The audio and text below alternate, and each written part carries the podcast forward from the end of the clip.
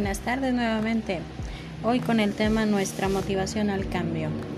En esta ocasión vamos a empezar a hablar sobre lo que es nuestra motivación al cambio a lo largo de lo que hemos estado viendo entre las emociones que vamos mezclando, las etapas de desarrollo, las cuales son constantemente nos ponen en un desafío. La vez pasada hablábamos sobre los desafíos forzosos. En esta ocasión vamos a hablar sobre esos constantes desafíos que a veces nos llegan de un de repente, donde se ven, se ven reflejadas nuestras fuerzas de aprendizaje más simples hasta las más complejas, donde el aprendizaje en este momento se vuelve nuestro recurso más auténtico y ver de dónde este cambio nos va a colocar ahora. Fuerzas o resistencias y una de ellas es la resistencia al cambio. Cuando nosotros hablamos de la resistencia al cambio es comprender primero tenemos que tener calma, tener serenidad.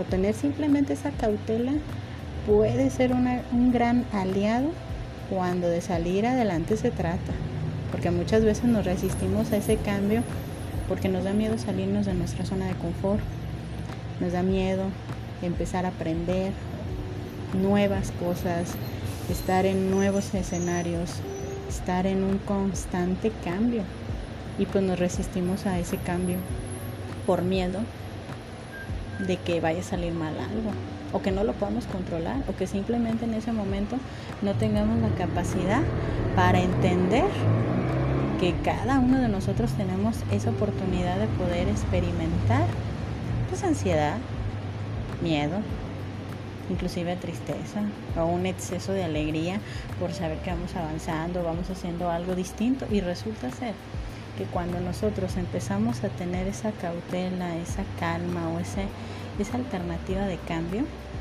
pues obviamente se está reflejando nuestra motivación. Obviamente estamos viendo que al momento de ver las alternativas cambiantes de manera positiva, porque también hay que tener en cuenta que podemos tener cambios negativos, y hay una frase que me gusta bastante que es, un cambio trae consigo más cambios aún. Y ahí es donde nosotros vamos a reflejar la parte de que si yo empiezo a tomar decisiones, si yo empiezo a, ver mis posibilidades de crecimiento, pues obviamente al ver mis posibilidades de crecimiento yo ya estoy viendo la parte de la motivación de cambio. ¿sí? Pero obviamente tenemos que tener en cuenta esto, el cambio y esa motivación tienen que ser de manera consciente y de nosotros no porque alguien más nos diga o porque alguien más piense que es importante que nosotros vayamos a cambiar en algo, en nuestro trabajo, en nuestra relación, en nuestra familia. Tenemos que ser conscientes de que vamos a ir cambiando de manera personal, individual. Ver que podemos nosotros ir enfrentando ese cambio de manera paulatina. ¿sí? Si la motivación de cambio deberá de ser expuesta como un recurso para seguir aprendiendo, pero no dejar de lado la motivación para siempre tener en cuenta quiénes somos y hacia dónde vamos. Y como dice un célebre libro de este magnífico psiquiatra, escritor, conferencista Jorge Bucay, donde nosotros vamos a contestarnos quién soy, a dónde voy y con quién.